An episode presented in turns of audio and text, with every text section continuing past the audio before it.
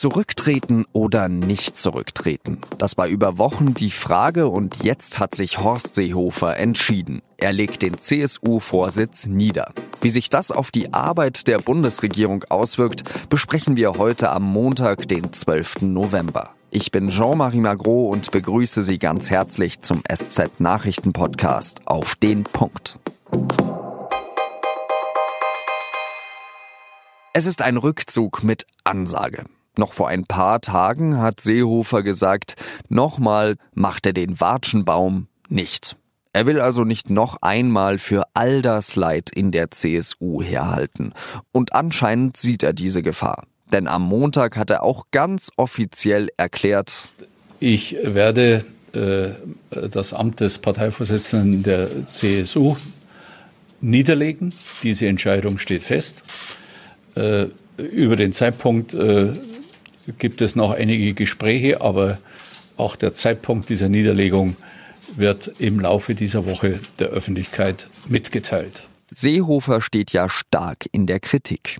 Viele in der CSU schieben ihm die Hauptverantwortung zu für das schlechte Ergebnis bei der bayerischen Landtagswahl und den Verlust der absoluten Mehrheit.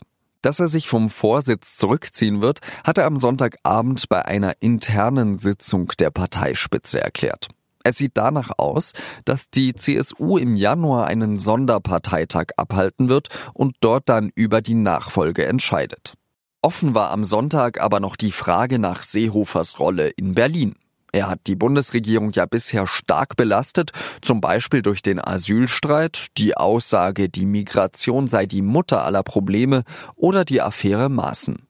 Und in der CSU-Sitzung soll er sogar gesagt haben, dass er nicht zwingend am Amt des Bundesinnenministers festhalte. Das hat Seehofer am Montag aber bis auf weiteres ausgeschlossen. Der Wechsel gehört zum Leben, auch für mich. Völlig unberührt davon ist mein Amt als äh, Bundesinnenminister und äh, das bleibt das auch. Dazu gibt es überhaupt keinen Anlass, eine Äußerung zu tun. Ich bin Bundesinnenminister und werde das Amt weiter ausüben. Über den Rückzug von Seehofer spreche ich jetzt mit Konstanze von Bullion. Sie ist Hauptstadtkorrespondentin für die SZ und beobachtet dort vor allem den Innenminister Seehofer. Frau von Bullion, verglichen mit dem Rückzug von Angela Merkel, wie ist Seehofer sein Rückzug gelungen? Also Frau Merkel hat ja nun ihren eigenen Rückzug sozusagen in die Hände genommen, was ein nicht ganz risikoloses Manöver ist, aber es ist ein selbstbestimmter Vorgang, den sie sozusagen selber den, den Takt vorgeben will.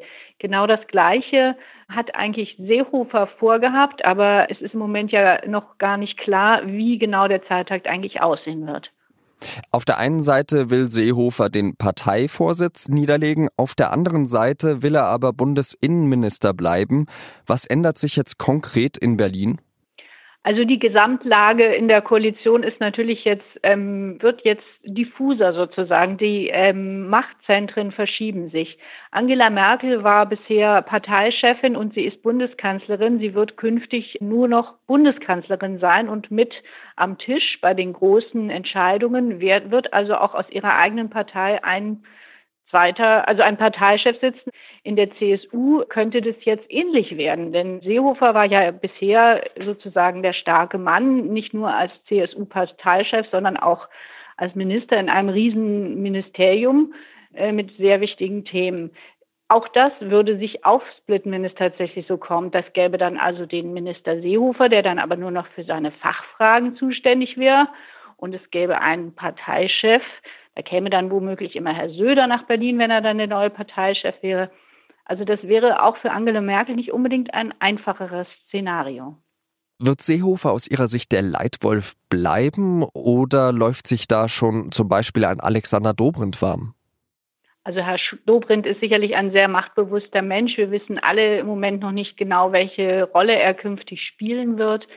Aber ich glaube nicht, dass die Rolle des Leitwolfs der CSU bei Horst Seehofer bleiben kann. Und genau das wird er auch wissen. Ist denn Seehofer wirklich eine so starke Belastung für die Regierung, wie immer behauptet wird?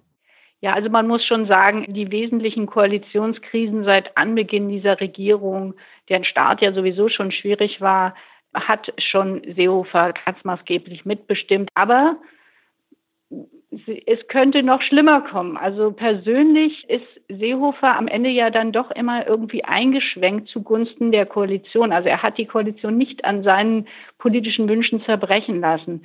Und äh, von seinen möglichen Nachfolgern kann man das vielleicht nicht unbedingt sagen. Seehofer wurde ja auch für sehr viel anderes noch in dieser Regierung verantwortlich gemacht. Das gipfelte ja dann äh, zum Beispiel in einem Spiegel-Titelbild, äh, wo es dann hieß Seehofer der Gefährder, ähm, was ihn auch persönlich getroffen hat.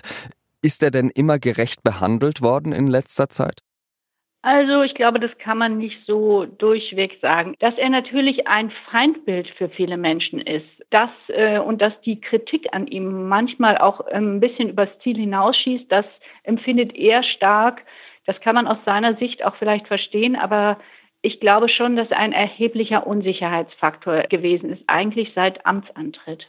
Frau Merkel kündigt ihren Rückzug an, Seehofer kündigt seinen Rückzug an, dann stehen eben noch verschiedene Wahlen im nächsten Jahr an. Gibt es denn da überhaupt eine Möglichkeit, dass diese große Koalition wirklich noch arbeiten kann und äh, sie auch länger hält als das Jahr 2019?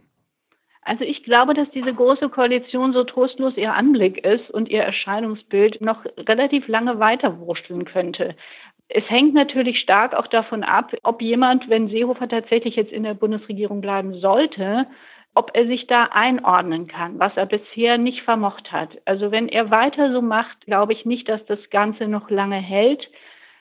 Ich habe aber ein bisschen den Eindruck gewonnen, dass er zumindest begriffen hat, dass auch er sich nicht mehr halten kann, wenn diese Regierung von einer Krise in die andere schlittert, auch mit seinem Zutun. Selbst wenn sich Horst Seehofer nur vom CSU-Parteivorsitz zurückzieht, werden die Karten in der Berliner Politik neu gemischt, sagt Konstanze von Bullion. Vielen Dank nach Berlin. Sehr gern geschehen. Und jetzt drei weitere Nachrichten, die an diesem Montag wichtig sind. Horst Seehofer hat sich heute nicht nur zu seiner persönlichen Zukunft geäußert, sondern auch eine Personalie in seinem Innenministerium verkündet.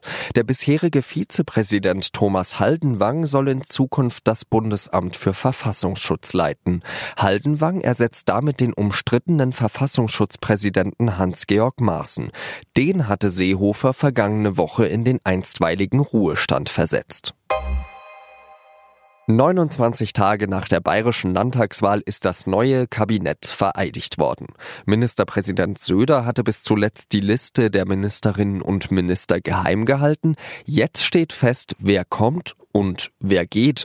Und es sind ein paar Überraschungen dabei. Für die CSU haben es einige bisherige Amtsträger nicht ins Kabinett geschafft.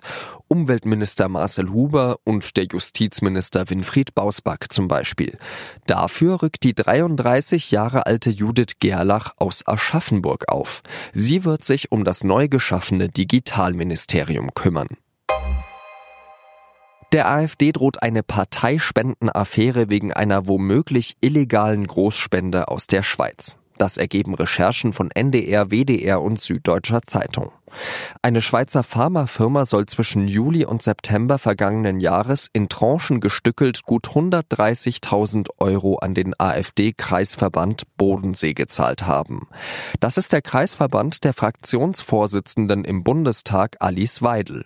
Die Grünen fordern jetzt, dass der Fall schnell aufgeklärt wird. Bei der SPD wird sogar der Rücktritt von Weidel gefordert, sollte die Spende wirklich illegal gewesen sein.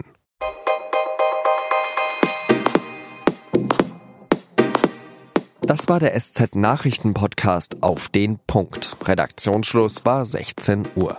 Ich danke Ihnen fürs Zuhören und wenn Sie sich für Sport begeistern, dann hören Sie doch gleich einen weiteren SZ-Podcast. Unsere Fußballexperten bei der Süddeutschen Zeitung reden in und nun zum Sport über die Niederlage des FC Bayern in Dortmund.